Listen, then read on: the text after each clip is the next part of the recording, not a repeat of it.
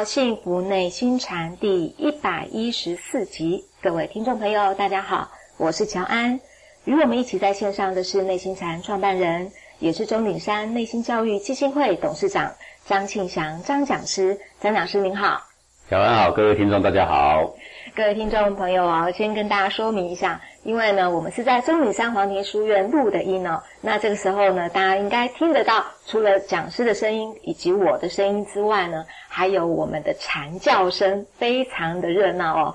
那听众朋友，一开始呢，我们要请讲师帮我们解答的这个提问呢，也请大家我们一起来思考一下，因为这一题哦，它其实是一个申论题，怎么说呢？请大家也请讲师哦，让我先把前面这个开端的题目哦跟大家讲一下。就说呢，有一群小孩子哦在外面玩，那在玩的这个地方呢有两条铁轨，一条呢是还在使用中的，我们就讲它是活的铁轨好了；一条呢已经停用了，也就是它是废弃的铁轨。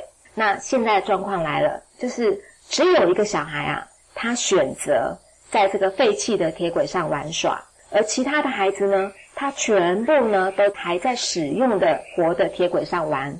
很不巧的，这个火车来了，而蒋师您正站在铁轨的这个切换器旁边。重点是您会使用切换器哦。那您能够让这个火车转往是在这个废弃的铁轨，那这样的话呢，您就可以救了大多数的小朋友。可是呢，那位停在这个废弃铁轨上的小朋友哦。他可能就会被牺牲掉，讲师，你会切换到哪一边？对，这是一个很两难的题目哈。嗯，那么人生不就是这样吗？很多事情是很难两全呐。很难。是，那君子与小人的分别啊，是就在于大小的分辨。大小，那这怎么分？那有五个小孩在那一条使用上的铁轨玩。是有一个小孩在废弃的铁轨玩，是切换器呢，现在刚好在我手中，是哦。那么火车来了，如果让它继续行驶，那就压死了五个正在玩的小孩。如果我把它转向另外一边，只压死一个，是那我会怎么抉择呢？大小对，如果依大小先后这个逻辑来说，那就要从五个小孩这边马上转向向一个小孩这边。那当然这样讲大小的选择是。很两难，很不得已，对不对啊？对。但是这个被撞死的小孩的家长肯定很有话要说，他是唯一做对的事情的人。是。好，但是呢，那当下我可能不会动那个调整轨道的机器。你不会动切换器？对，应该的。为什么呢？因为我考虑到的会是这列火车上有多少人的性命的问题啦。哦。这个火车上，它有可能成千上百的人啊。是。这个废弃的铁轨能不能承受这个火车走过去呢？这个才是一个主要的问题啦。讲师，您看到的是真正的大。对，这个不能不看。嗯。那你可以极尽各种方式去警告这个火车，赶快去抱走这些小孩，因为你还有时间去开这个调整器的话，火车来也不是都没有声音呐。小孩子也不是在那边坐以待毙啊。是。会玩的小孩也不是没长眼睛，也不是没长耳朵啦。是。对对不对啊？是。好，那当然这个情况有一点危机，然后呢，忽然火车快到跳走的人也很多了哈。但是如果我这一支切换器一搬过去，这火车整车翻掉的几率应该是很大的啦。啊，所以在更大的这个目标考量上来说呢，也许我不会去拨这个切换器，但我可能会极尽能力看看还有什么办法。赶快快步前冲啊！抱住那个小孩跑啊，或者是用喊的啦，或者是用衣物来警示这些火车，是你唯一能做这样。但是还不确保说它的结果就是圆满，结果也有可能撞死两个小孩，是，也有可能五个小孩都撞死了，但是那是完全不得已的结果。呃，任何这个古圣先贤，任何君子，就算知道这样的故事，了解整个过程，也不会去责备那一个。有机会切动切换器的人呐，哈，是好。那当然，有的人就会说了，那讲是，那万一火车上没人，好，那你要确保我知道火车上没人，而且这个人数要小于五六个人，对，对不对？对，因为讲师您太厉害了，你马上已经想到后面可能一整列车的人哦，那当然那个就为大啊。是啊。可是因为在这个题目，据说啦，大多数人他会选择，就他是只有一个跟五个的选择题，所以他会选择就五个。是，对。那这样你又假设回来，假设那个列车上面，他的人可能只有两三个。是。好，那假设你会怎么做？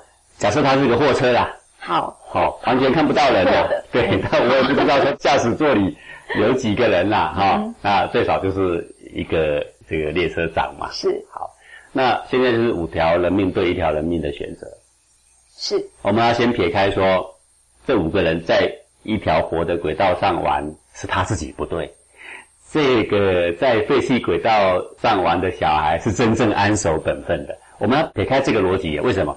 因为小孩不讲这个逻辑的，嗯，那小孩子就是不明理的，嗯，小孩子就是天真呐。哦，你给他规定东规定西，他老是忘东忘西，这是很自然的事情啦。讲师，这些小朋友是国小的学生，呃，他们知道说要玩的话，可以在废弃的铁轨上玩，他们知道的。只是呢，这五个小朋友他还是选择在活的铁轨上这边。各位，我经营一个呃行业呢，我了解的有很多道理哦。嗯。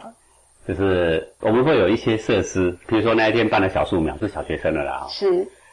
这个因为工程的时间感的关系，我有一个水沟的盖板没有盖啊，是没有盖。我想是你用最粗浅的道理看，看到下面有一条涵管在地下，上面漏一个孔。是这个本来是过几天就要在施工了嘛，结果那天刚好办小树苗办完的时候，发现水已经完全不通了。为什么不通？你知道吗？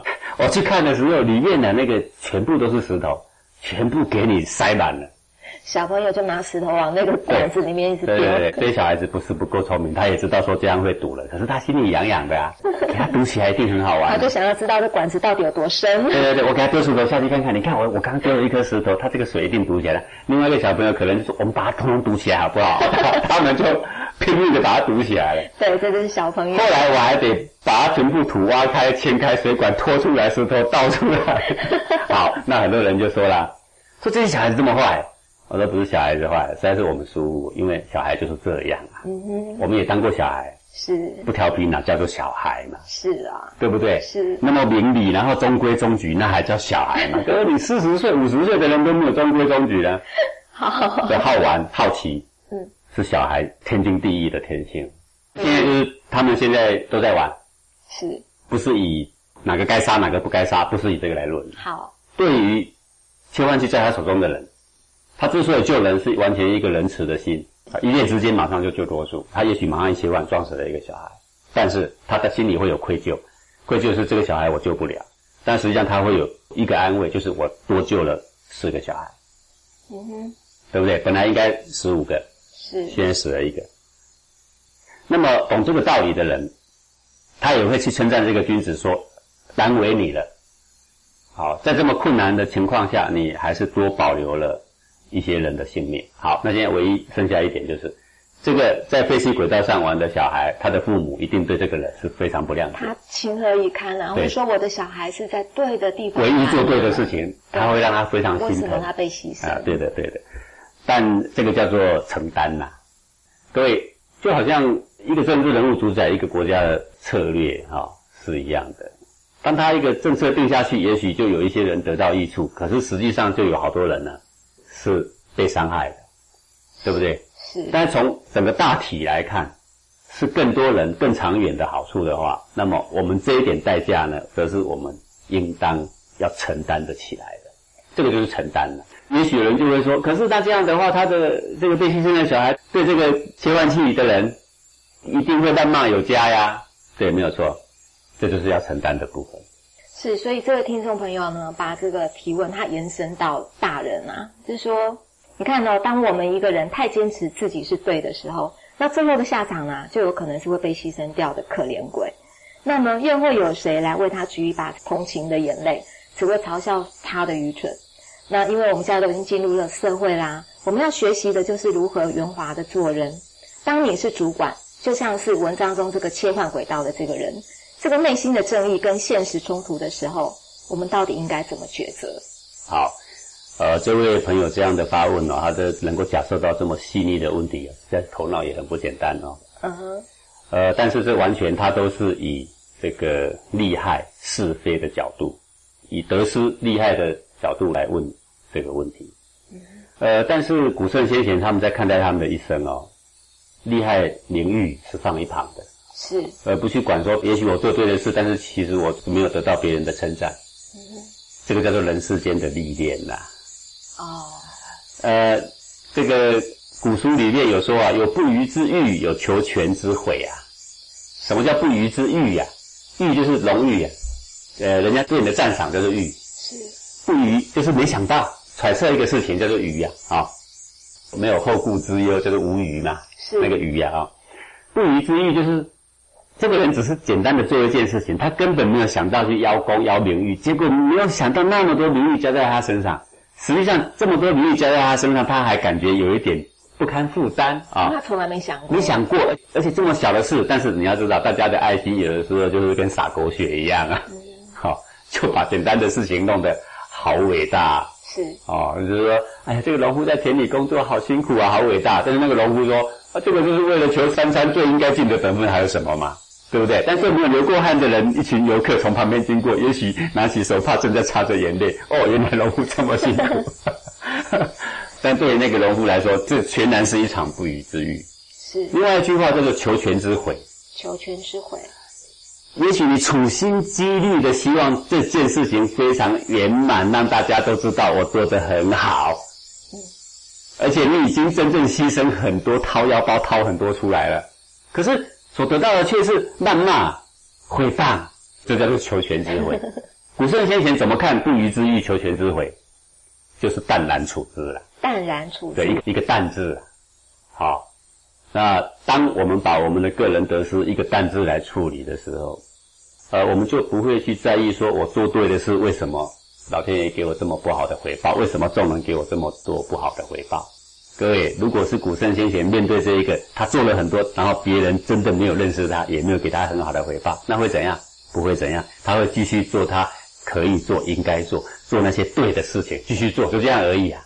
是，那讲师，我们一样是延伸在现在社会，因为我们都在社会上工作。刚刚讲师您说了，要教我们懂得承担，要知道承担。是啊，也讲了要淡然处之。所有的人才都是这一类人，各位不是吗？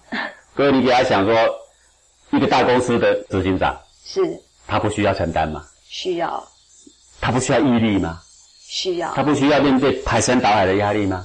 他当然都是需要的呀。很难两全，我们不要说只是这个切换器很难两全，就是你影射到所有的这个公司行号、社会上的各个机构上面去，政府单位上面去都是一样的，是很难两全。举凡要做真正的领导的人物，都是需要承担，天天都在面对两难，是他必须对自己的得失荣辱淡然处之。所以呢，我们要学会不要为了得失，不要为了荣辱。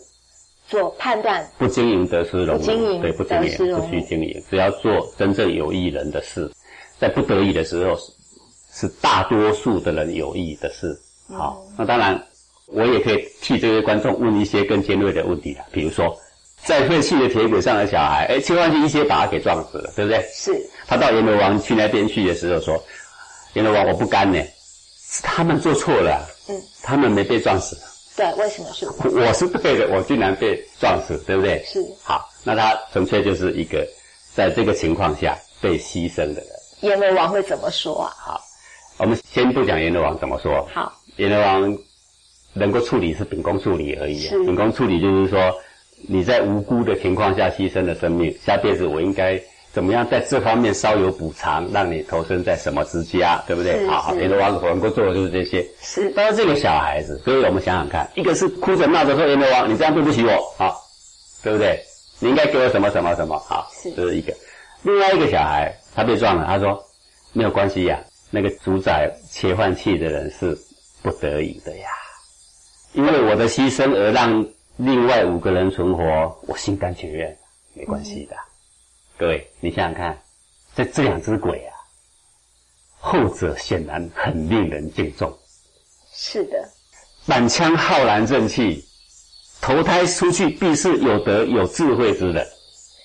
呃，这个小朋友他自己有做了这样的决定，他表现了他的这个正气很好。可是这个小孩的爸爸妈妈还在人世间哦，对，他这个爸爸妈妈伤心难免。对他的怨恨，这又是两种人嘛，一种人就是说。我完全可以理解他，我原谅他了。他是不得已才把切换器切向我的小孩，嗯哼，对不对？另外一种人就是说，你必必须赔我两千万。各位，你这样一听，你就知道那个心量是不一样。嗯，我们感受到里面的内心的感觉是完全不一样。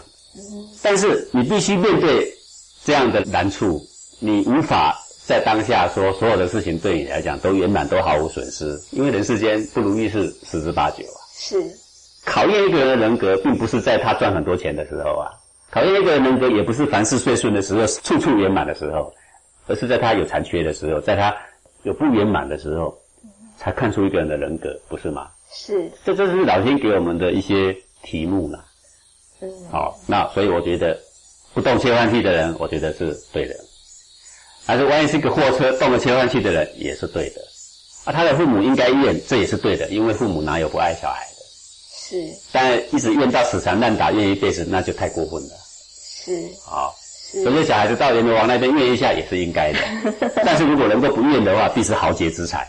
是，总而言之呢，这个故事哦，这整个申论题申论下来是说，讲师你要告诉我们，我们现在社会中不管在哪里，反正老天会给我们很多的题目。哎，千万不要把目光放得很短，好像说你的一世只有眼前这一段得失，嗯，不是这样的，不是这样，它是无限的长跟无限的宽广。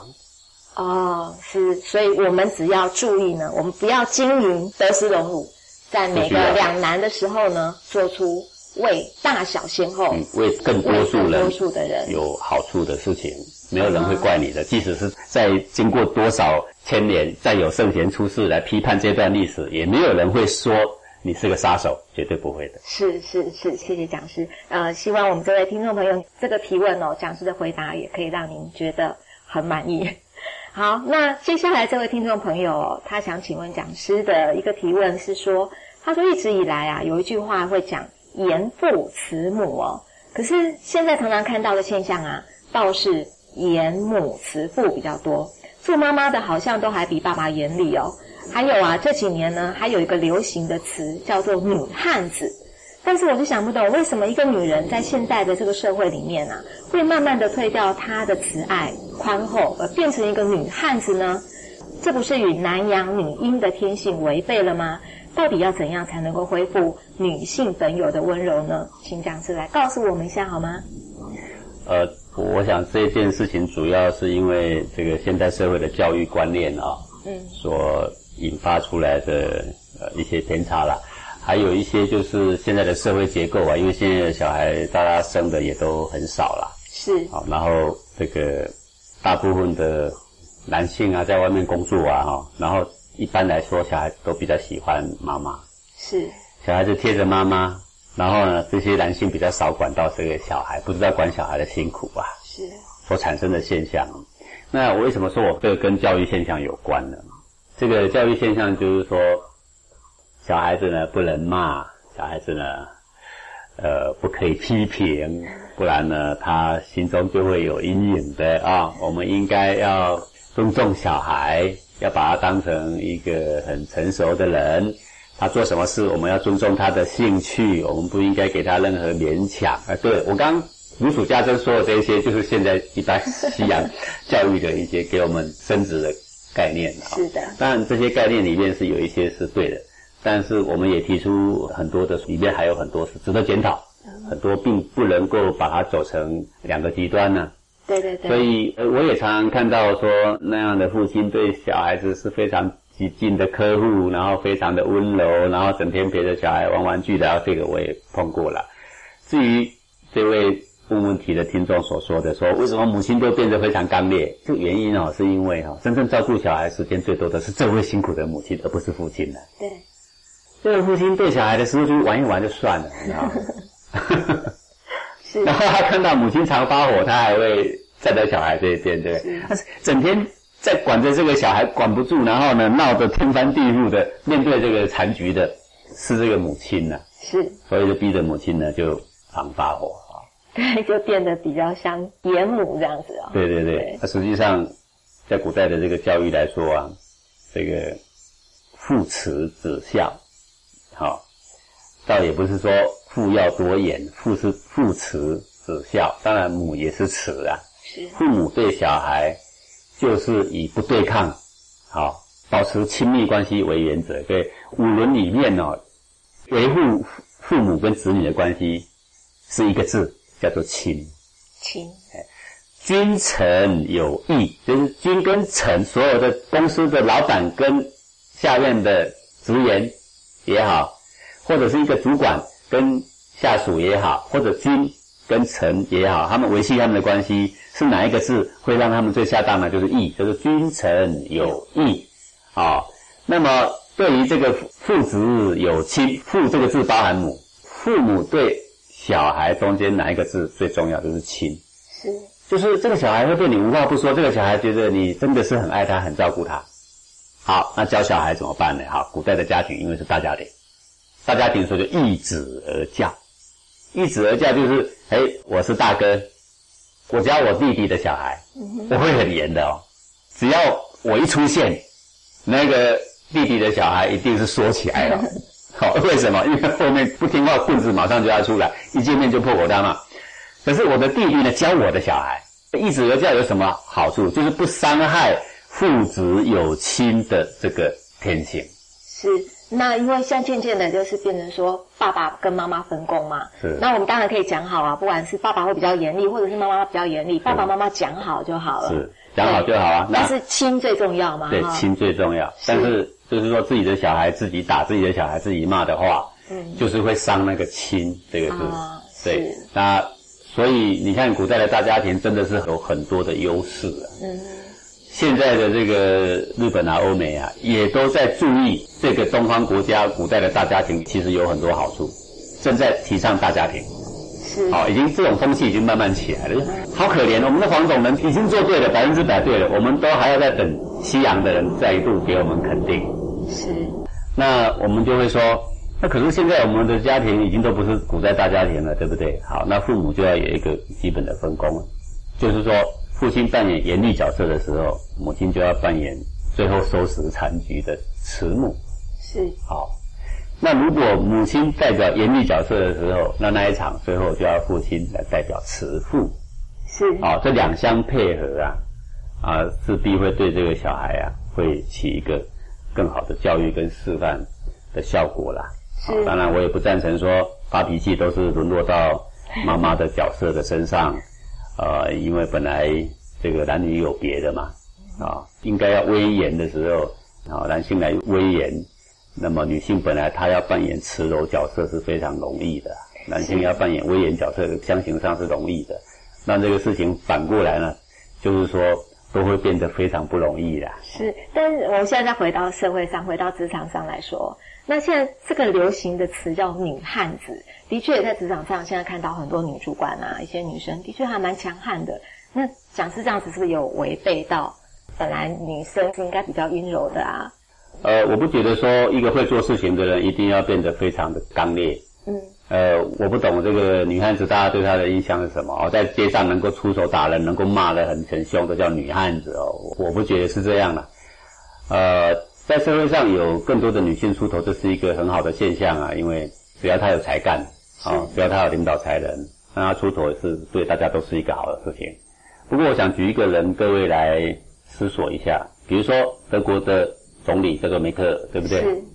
各位觉得她像个女汉子嘛？没有哎。没有啊，她其实很慈祥啊。对。为什么我们印象中要做一个强人，要做一个领导人，一定要很强悍呢？我坦白讲，那是因为完全是自信心不足了。嗯，所以你要表现得非常漂亮。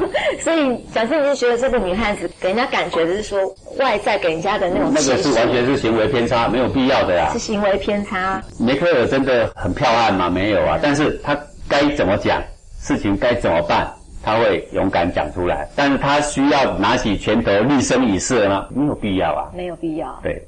是，所以呢，不要误导到说，呃，要出头一定要变。女汉子，这是完全两码子事，这是行为偏差。那讲师，那你教教我们女生，因为像女生呃也没有办法像古时候啊，我觉得在家里面这样相夫教子就好嘛，哈，一定也要在这个职场上，在社会上工作啦，然后跟男人可能在职场上还有竞争的意味在。那可不可以请讲师来教教我们？我们现在的女性啊，到底要怎么样做好呃很好的职业妇女的这个角色？呃，职业就是职业嘛，不需要去谈论说你是男的还是女的这个问题啊。嗯哼。其实如果是一个公司的老板，他要晋升一个主管上来，他看的就是他的能力，是，所以他眼中看到的并不是男女啊。啊哈。好，那这个人适合领导，可以撑得出这个场面，这个人有远见。可以令我的员工幸福，我就会升他上来了。嗯哼，即使是你是一个女的，她果真在这方面表现的十足的长才，就让老板那么放心，哪有不升上来的道理？难道老板会跟他的荷包过不去吗？哦，所以呢，讲师你讲的说，一个老板他在呃。要升那个主管的时候，他眼里不是分男生跟女生，不会的，除了政客是这样，其他不会的啦。是是。为什么？因为政客考虑的就是说，那我必须要表现的是不是男女要很平衡，所以呢，这个呃，大家选票才会投在我身上。他考虑的是这一些，所以他会去想一个比率。嗯。呃，男的要多少比率，女的要多少比率，所以叫做公平。但是对一个企业老板，他不是这样想，他想的就是说，那些有能力的人上来叫做公平的。哦，那这样对我们女生来讲，好像压力又有点大了。怎么说呢？我必须还要顾到我的家庭、我的小孩，然后呢，我也愿意全力以赴在我的工作上。然后呢，我还必须跟这些男生一起来竞争，可能往上爬的这个机会。这个既然男女平等，我们话要讲回来说，其实这些男生也要跟女生来竞争。有时候觉得你们现在女生讲的男女平等，其实是站在不平等角度来说的。有吗？讲师？举个例子啊，譬如说现在去买个菜啊，是啊，那些先生应该要提呀啊，说为什么？因为你是男的呀。好，这个时候就变成男女平等是不重要的，本来就应该是这样。是男女是有别的，男女是有别的，有别的，提东西就是应该男的，是对的。要有外敌来侵入，那男的应该扛枪上场啊！这本来就是应该这样。男女有别的，有别的，对不对？呃，这个，但是我相信呢，在企业老板眼中啊，男女是平等的。为什么？他不会跟他的荷包过不去。那你也许有的人就说了，说，哎，讲师，那你这样讲，那我们为什么女性的主管这么少？各位，以前也许有男女的这个性别的障碍，是。现在你有没有发现，女性主管越来越多？有哎，女性老板也越来越多。是，坦白讲，现在的社会真正是只看他的能力，不会去看他的性别。嗯，那这也算男女平等吗？对啊，这才是平等啊，这才是平等啊。至于你所说，哦，那我是一个女的，我还要应对家庭怎样？这就是两难。那这是你家的事情，是非关于老板的选择的事情。是，对不对？是。因为老板看他下面，即使是一个男的，他很有才干，就是这么忙。哎，老板要想一想，升他上来行不行？他自己要想啊。嗯哼。是是是，谢谢讲师哦，知道我们的本分了啦。其实男女本来就有别，但是呢，在工作在职场上，以能力来论的话，那个老板在看是男女没有分别，没有分别，但是你要看他的工作性质啊，比如说爬电线杆，对不对？是。我想男孩子会比女孩子适合啊。这个老板分得出来吧？我要找个男生来爬电线杆，还是这个老板如果说他承包这种爬电线杆的工程，他说为了男女平等嘛，所以我的功能一半女的，一半男的。我告诉你，最后的结局就是哈，一个女的上去，下面五个男人护着。真的是有别的，是真的是有别的。谢谢讲师哦，我们感谢讲师您的解惑，也欢迎各位听众朋友来信提问，或者来与我们分享您的心得。您可以将您的提问呢发到我的信箱，我的信箱是 c o a n i c k 的 c c o a n at h t z 点 o r g 点 t w。我们就先进一段广告，待会回来喽。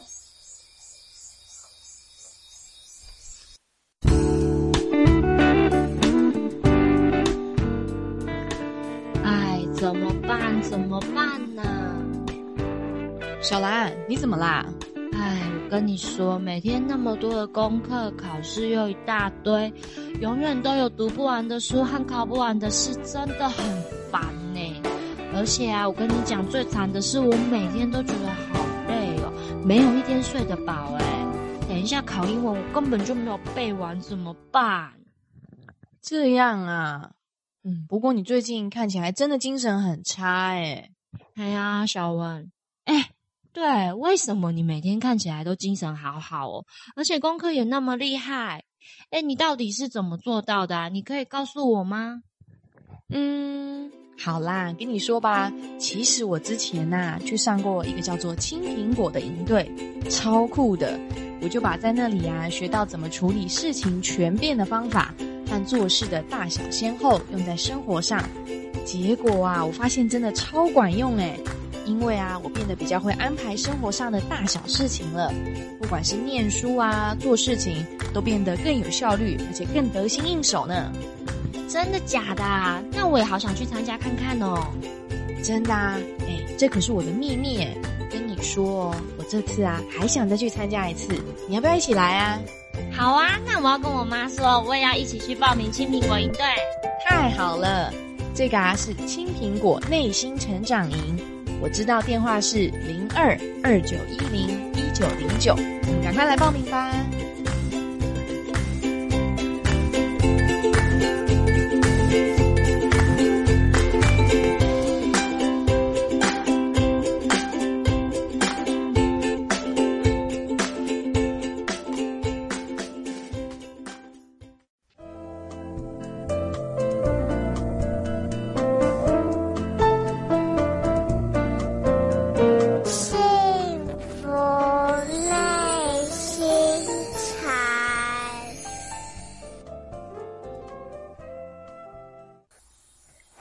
到幸福内心禅。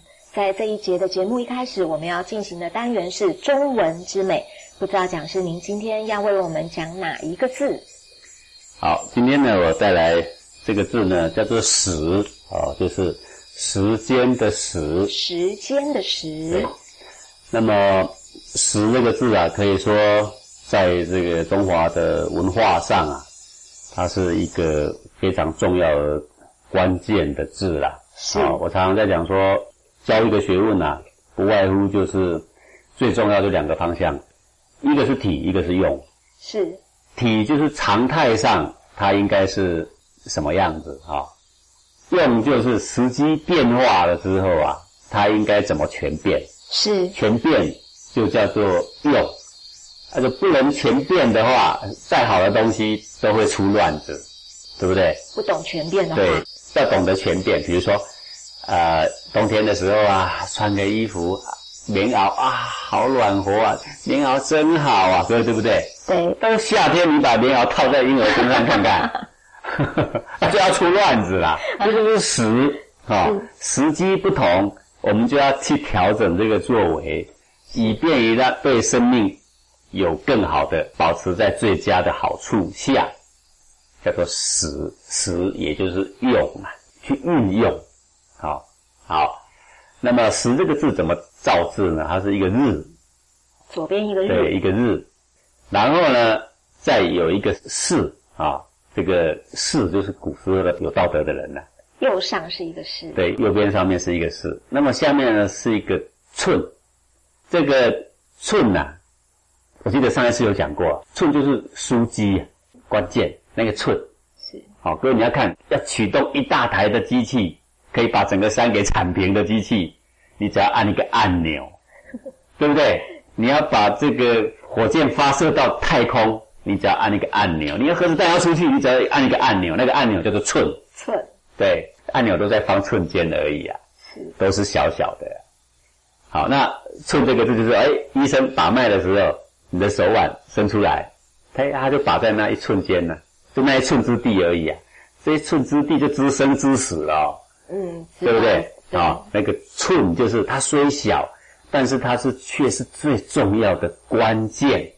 哎，要讲这个意思，凸显说这个字这么重要的意思，哎，它就会有一个这个“寸”这个字。好、但它是在这么多的学问里面是这么的珍贵，就会有这个“寸”这个字。好，然后懂得因为不同的时机而去做不同的变化，说不同的话，做不同的事，以便于让这个事情更圆满，以便于让人的生理、心理、事理能够都更圆满。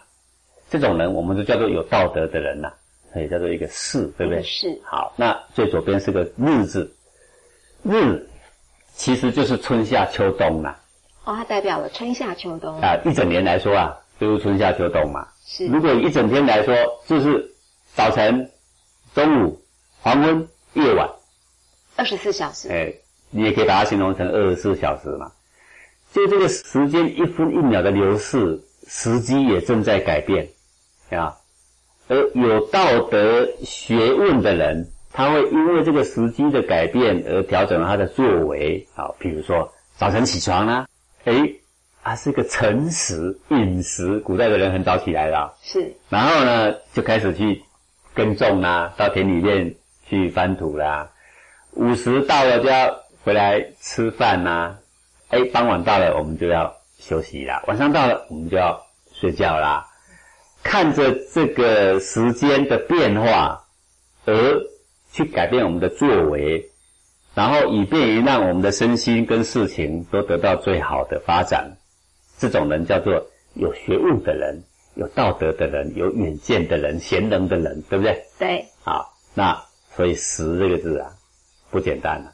“时”这个字，也就告诉我们说啊，你要做一个有道德学问的人嘛，你要了解这个“时”啊。你要做一个贤能的人吗？要了解时啊！你要做一个活泼不呆板的人吗？你要了解这个时啊！很重要。时不同，作为就不同。嗯，啊，这是时啊。那么我们常听到一句话说“与时俱进”，有没有？是，在这个内地常常听到的。其实它的原文呐是在《易经》的系辞传，叫做“与时皆吉”呀。阶级不是那个阶级。阶就是都啦，极就是太极的极呀。与时皆吉，吉就是中。中是什么？不偏不倚。什么是不偏不倚？就是让我们的身心一直都停留在最佳的长养状态，不离开这个主轴，它就叫做种。时正在变，而我们要调整我们作为，让我们的身心都能够处在最佳长养状态下。叫做与时皆吉，但是“阶级”这两个字大家听不懂啊，就改成与时俱进。好，那我们就是以现在的简单的养生的哲学来说了。这个早晨火子时，对不对？那我们这个气呢，走到什么经什么经络？哎，我不是中医师，我不能详细说出这个名词跟时间，但是它有个规律的，有个规律，有个规律哦。几点的时候啊？子丑寅卯辰巳午未申酉戌亥，把一天分成十二个时辰。嗯，好，我们一天有二十四个小时，但是对这个中国的古人来说，因为它两个小时就是一个时辰呐。是，这一个时辰里面刚好就是气血行到什么经络，什么经络，然后它主宰什么腑脏的健康，这是有规律的。嗯，那么到早晨的时候，它到什么样的腑脏，我们该做些什么事情啊？是对。我们最养生的啊，比如说五点到七点，好，到了大肠经，上厕所是最佳的时刻，对不对？把它里面清一清，因为它蠕动的最厉害。是，啊，你过了这个时期，你要很出力才上得出来啊，对不对？好，在这个时期里面，它的天然的这个生理的这个自然结构，它正是活动最频繁的时候。所以这个时候要与时俱进。对，与时俱进就是去上厕所去了，嗯，对不对？是。那到了晚上的时刻。什么时候我们的腹脏该进入什么样的休息？有了适当的休息，而后这个五脏六腑什么脏什么脏才能够得到修复？那到了那个时间，你就要跟着太阳的指示，太阳都不见了，你应该要去休息。那这个人呢才会健康。你配合着这个大自然，各位人跟大自然拔河，你有可能会胜利吗？不可能，你不可能胜利的呀。人只能随顺着大自然呐。对不对？有的人就说：“嗯，我们跟大自然拔河，怎么不会胜利啊？你看这里我做了一条沟渠之后，你看我就不淹水了。好，各位，这个还是顺大自然呐。嗯，还是顺大自然，怎么说？对啊，你是顺着大自然在这里做一条沟渠啊，让水去奔流在该奔流的地方，而不要奔流到你家而已啊。这不叫做顺大自然。如果你能够让那个水完全不出来，我说你顺了大自然，是对不对？好，中午太阳高高照。你要说我要胜大自然，你这个屋顶叫做胜大自然嘛？你能够让太阳不出来，我就说你胜了大自然。对的。人跟大自然拔河是永远都不会胜利的。是。小小一个地震，你看看，再高级、再贤能的人、再高贵的官，拿他一点办法都没有。对的。对不对？是。日本一直预测预测地震，到现在拿他一点办法还是没有。好，哎，那么高的科技的三幺幺的大地震，海水一来。拿他一点办法都没有我。们有多少的科技，但是只要对对到大自然人只人啊的狂妄啊，就说人定胜天，但是到了你无法去胜他的，各位想想，你胜过他什么？就是我爬上了珠穆朗玛峰，我叫做胜过他了嘛？没有，他永远在那里，那么伟大的在那里，是你只是走过足迹而已，你胜过他什么？没有，他没有。所以时的特色就是不停转变，因为不停转变，所以全宇宙间的万物不停的代谢。那它的代谢就是因为时在转变。各位你看看，春夏秋冬转一年，你看全地球上的花草树木长多少？你看那个树木的年轮又增了一轮，你看每一棵树的下面的根往下扎多少？是因为时在变，所以万物才变。时不论停在哪一刻不动，万物都是死光的。对，所以时是何其伟大的东西，我们有办法跟它抗衡，有办法跟它拔河吗？没办法你，没有办法的。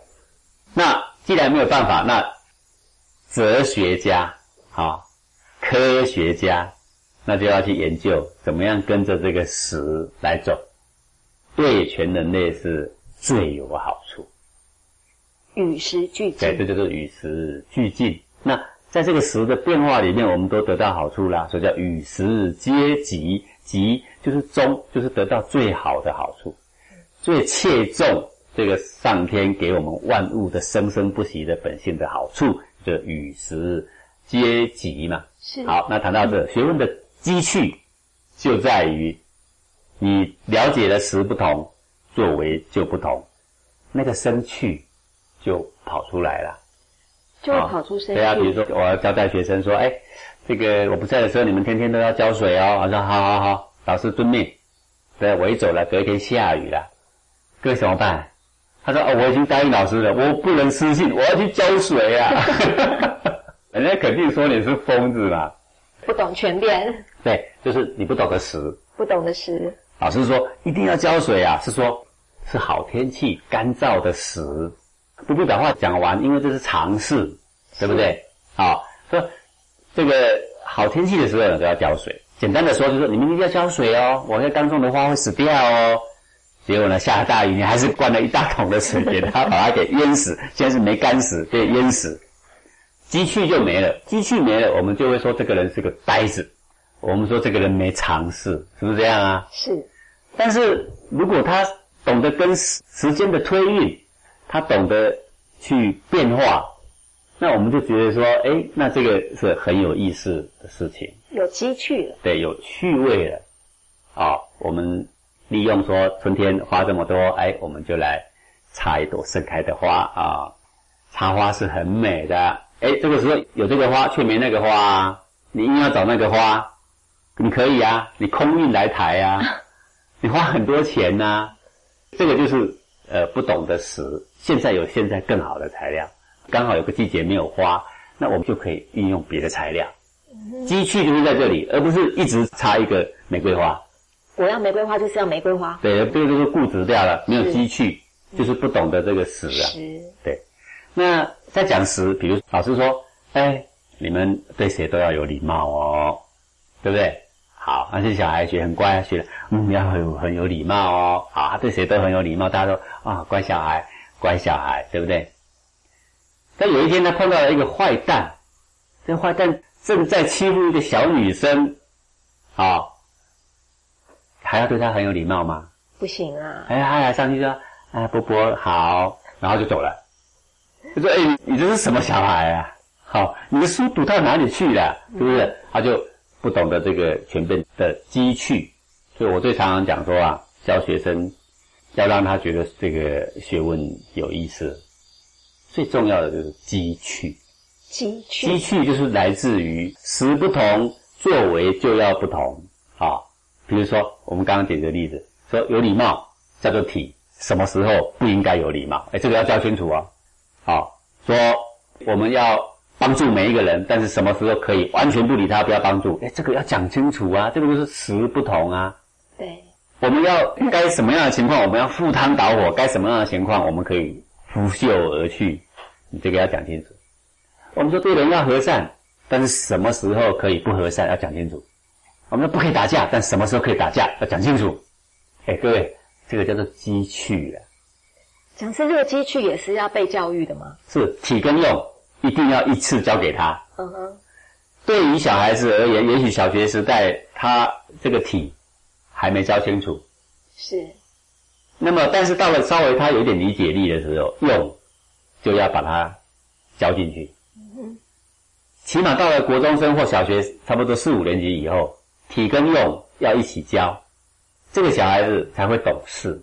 是，对，我们常常在讲说，哎呀，你这小孩子，人家做一个乖小孩哦。在我的话，我不是这个看法。这个乖要怎么去定义它哦？我宁可我的小孩让人家说你很明理，明理的小孩，对，我不希望人家说我的小孩很乖。嗯，很乖就是你什么话都听，对的也听，坏的也听，好，然后一辈子不敢撒一个谎。哎，讲张讲师啊你怎么暗示人家可以说谎？可以的，只是说什么时机才能说谎，要讲清楚。是，常态上要做人的朋友，朋友有信，朋友之间就是一个信，对不对？对，绝对不能说谎。但是啊，哎，加个但是啊，但是，但是什么时候可以说谎？哎，这个要讲清楚。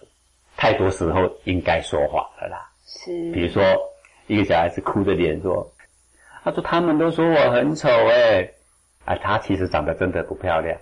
那你要怎么说？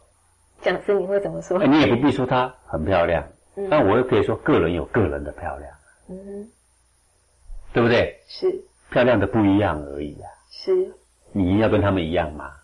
对，哎，我们暗示她漂亮，是不是我们骗她漂亮？也不是。各位，癞蛤蟆很丑吗？癞蛤蟆里，癞蛤蟆对癞蛤蟆，癞蛤蟆也有帅哥啊，对 对不对啊？是的，不一样的漂亮不，一样的漂亮，对，好，这就是时的运用。什么时候可以撒谎？什么时候可以打架？什么时候绝对不能打架？什么时候不能闯红灯？什么时候绝对可以闯红灯？小师你讲的这个什么时候、什么时候、什么时候，就是这个时下面那个寸吗？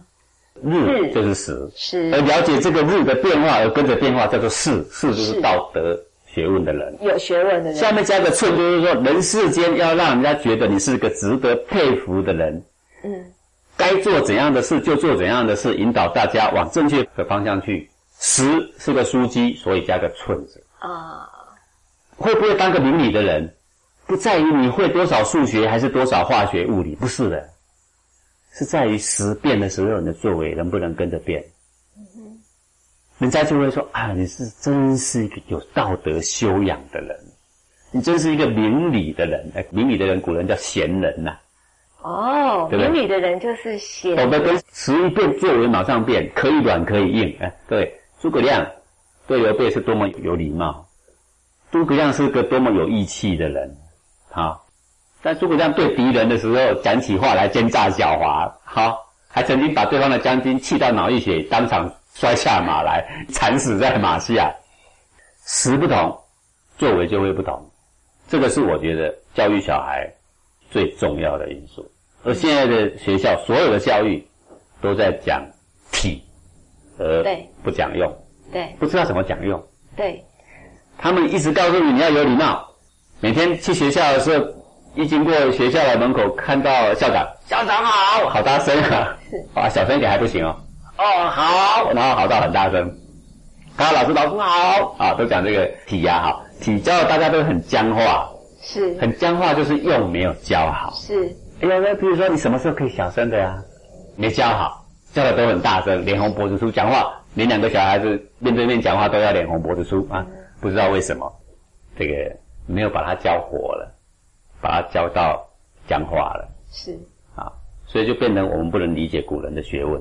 各位，最好的一部学问，如果时是这么重要，时间一变，我们作为就应该要变，是这么有机趣，而是这么的切合时宜，啊。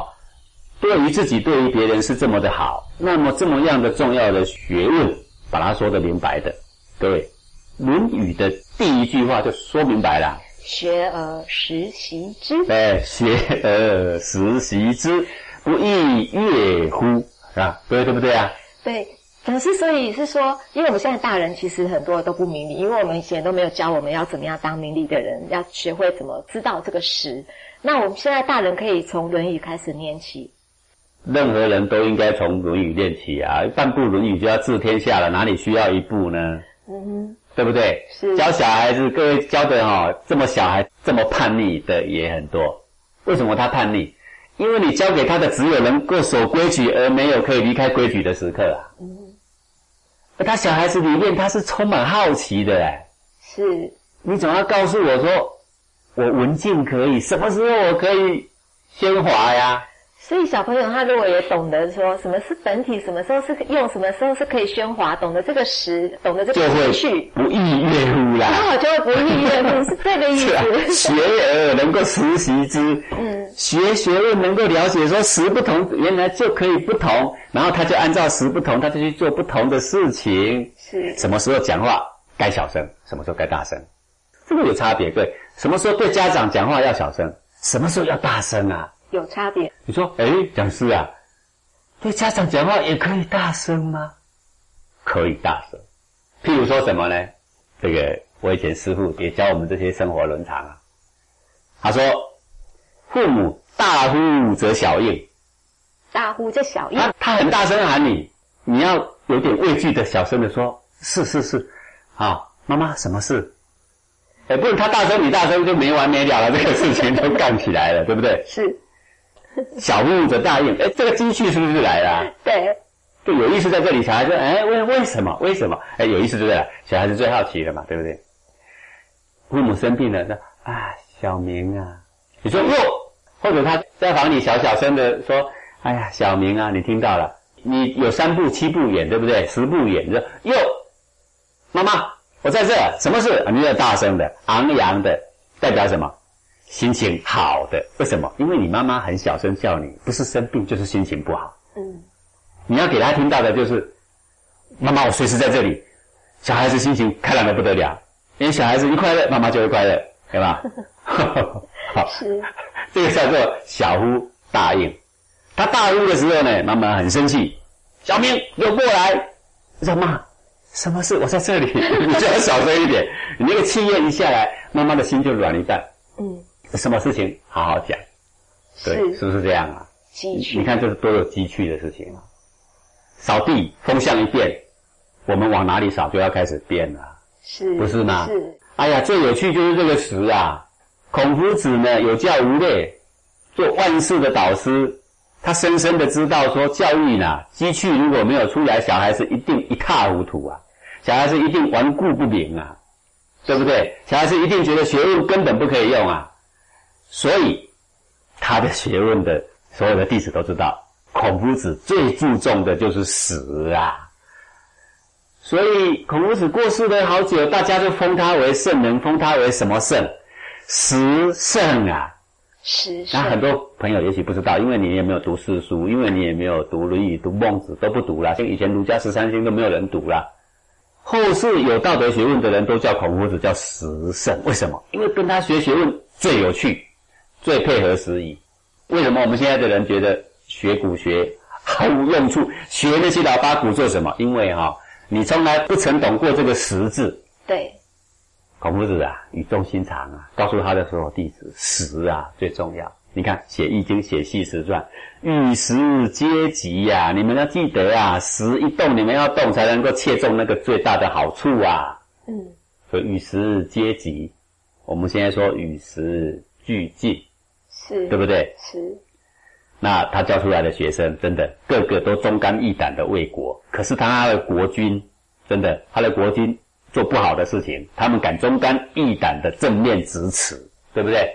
是他敢大大方方讲出你错在哪里啊！国君不改可以，我要拂袖而去啊！这些历史，当然也都很多。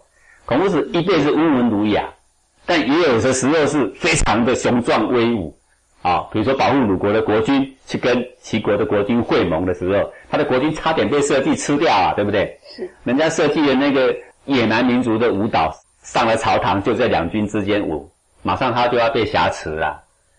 孔夫子一跳上去说：“变形武士过来！”鲁国带去的变形武士，那个是直接可以杀人的，马上上去说：“敢在两军面前舞刀弄斧，杀！” 马上人头落地。是那个齐国的国君被孔夫子震慑了。就当时鲁军能够安全回来，就是靠孔夫子。你看，我们一直以为他温文儒雅，可他该干杀气凌凌的时候，他一样杀气凌凌的，对不对？是这个就是死了。我好可怜啊！我们现在的学生啊，时没教好啊。你学《弟子规》固然很好，但是时没说出来，所所以学生学回去之后，就是都会背《弟子规》，但是都不愿意用，因为什么？无趣。没有积趣而，且对我来说呢，不是获得更大的发挥、更活泼、更懂得人生，而是感觉更多束缚，是对不对？是，讲师要跟您也跟听众朋友哦分享一下，为什么我们小树苗的这个营队哦，一直每一期都满额，每一期都满额，其实都爆满的都爆满。为什么？因为这些小朋友回去，他们觉得很有积趣，我们的学语相当。好用，各位跟我学经典的人，大家后来都会发现，古圣先贤经典真是超级好用啊！一句话用上，你就是一辈子受用无穷啊！是那现在我们办到了这个呃国中的课程，我们叫青苹果了啊，对正要开办，七月四号我们东岭山就要开办第一期，第一期啊，哎，这个名额也都满了。是，那么我们要教给这些国中生是什么？第一个体是什么？体是什么？第二个用是什么？用是什么？对，我要问国中生的第一句话就是说，你们是不是觉得古圣先贤学问一无是处？他们应该会点点头。对不对？你是不是觉得古代的学问都是老八股？你是不是觉得说我在家里他们教给我的都是我被榨压？对不对？是你是不是觉得你想发挥无处发挥？哎，这些都是这个年纪的小孩的心声嘛。对，那讲师，你可不可以透露一下，在青苹果的时候，先跟我们讲了这个题，然后你大概会带这些青苹果做什么样的机趣？呃，用啊，就是当情况改变就要改变了。比如说，我们这个请他们做一个共同完成一个劳作，是那正常情况我会给他们准备的很齐备，他们可以怎么做？是但是在中间，比如说我们转变了一个条件，是我们给他一个难题，是好，那怎么去解决这个事情呢？来，你们要来解决。哦，好，那像这样的情况，就是从物理上，从事情上，我们先学到说，原来我可以怎么全变。比如说钻木取火，哎，我们第一期我们就会教钻木取火。昨天我真的去钻，真的生出火了啊！所以我们要教人，我们自己要会啊。是好，钻木取火，你可以用木头去钻，你可以拿一个木棒这样钻。啊，万一没有木头，旁边只有竹子，怎么办？哎，这个时候全变就要来啊，哦，所以你用竹子啊，啊，怎么竹子到底可以怎么用啊？是好啊，万一你只会学会竹子，其实今天旁边只有木头，是那要不要来一场全变啊？是，好，那万一煮东西说啊，应该有个锅子，今天没锅子，怎么办？好了，怎么煮啊？嗯，好，这个就是说体，就是说一定要让大家吃的色香味俱全而温饱，对不对？是用就是反正我运用各种办法达到我要的这个目标，机趣就在于体用一起送给他啦。这个小树苗总共我们设计了有十部曲，我们准备呢就到了第五部曲以后，我们就要把用稍微加上去一点点，因为小孩子哈、体还没有兼顾，不能说太多。是国中生应该智慧都已经相当有了。是我们要体用，在第一部曲我们就要全部送给他，每一部曲我们都会把体用说得明白，让他真正学而时习之而不亦乐乎啊！真的很高兴，乐于学习，是因为哦，原来这一招这么有用，原来守这些规矩，原来这么多好处。是。啊、原来规矩是规矩，还这么的活泼。是。对，原来要成功，最重要的不是物理化学，而是人生态度。这是我们小朋友哦他们的福音。那么讲师想再请问一下，我们这些大人不懂得识、不懂得全变的人怎么办？你要怎么教我们呢？那就是大小先后这四个字呢，已经概略把这个识的概念影射在里面了。是各位，我读了这么多经典哈、哦，不断的苦心钻研哦，这个把里面的性理心法各方面也都把它融会贯通哦，最后才发现古圣先贤所讲的东西呀、真的把它串起来，用大小先后就概略都可以形容得到，而且不会偏差他们太远。嗯哼，凡事做事情，之所以这样，之所以那样，只是因为一个大小先后的差异。嗯哼因大小先后不同嘛，所以我就做抉择，所以叫做实。因为实做了这个，都得当了，都保护到更多更长久的人了，所以大家都觉得说啊，你是个有智慧的人，你是一个可以付托的人，嗯，而不是一个很乖的人。哎呀，这个很乖的人就完蛋了。要很明理的人。很明理的对，我，们要教出一个明理的人，不是一个讲话小声、动作缓慢、走路也很规矩、靠右走又乖的人。走路靠左边右边，你只要规定好就好。但是有的时候可以跟他不一样，是对不对啊？是我们讲话有时候应该要很小声、很温文儒雅，但有的时候就是要正义直尺、慷慨激昂，是不是要教出这样的人？对，我如果我的小孩大小前后分得清，体用分得清，该全变的时候能够全变，哎呀，我躺着都会笑啊，不是这样吗？是我们教小孩最重要的哪一个字呢？各位哪一个字？时啊，时时间的时啊，因为这么重要啊，所以出现在《论语》的第一句话：“学而时习之，不亦说乎？”他的悦，他的喜悦从哪里来啊？活泼啊，万变不离其宗，怎么变都得到好处。即使是两难之间最难变，但是呢，我变完了，大家还都要说我有气节，我有胆识，我有担当。虽然不能两圆满，但是有智慧的人都看得起我。哎呀，心力满足啊！所以学而时习之，不亦说乎？孔夫子最善于讲这个，所以孔夫子是一个最懂得权变的人。谁说孔夫子固执不通？你完全不能了解孔夫子啊！是懂他的人叫他什么？时圣啊，是一个时圣才有资格当万世导师啦。是是我们的万世导师对时，我们，完全误会《论语》，我们完全误会孔夫子。我们甚至把学而时习是这么重要的学问。各位，六《易经》六十四卦讲六十四种时，六十四卦有六爻，三百八十四爻讲三百八十四种的时，每一个时不同，作为就不同。怎么不同？请看爻辞吧。哦，多么有趣的学问！我们把它说成什么？古代迷信的学问。哎呀，可惜呀、我们怀着自家的宝藏，却效法乞丐，沿途托钵，跟美国托钵，跟苏俄托钵，我们去跟德国托钵，我们不知道最该托钵的是他们，因为我们是帝王啊，是啊懂吗？是啊，不要可惜了哦，各位听众朋友，你是不是也想要成为明理的人哦？那我们呢有个办法，就是把讲师讲述的《论语》，我们再把它拿出来，我们要学得如何当这个有积蓄的人，当一个贤人。我们感谢讲师今天的空中讲授，也感谢各位听众朋友的收听。我们下星期同一时间空中见喽，拜拜。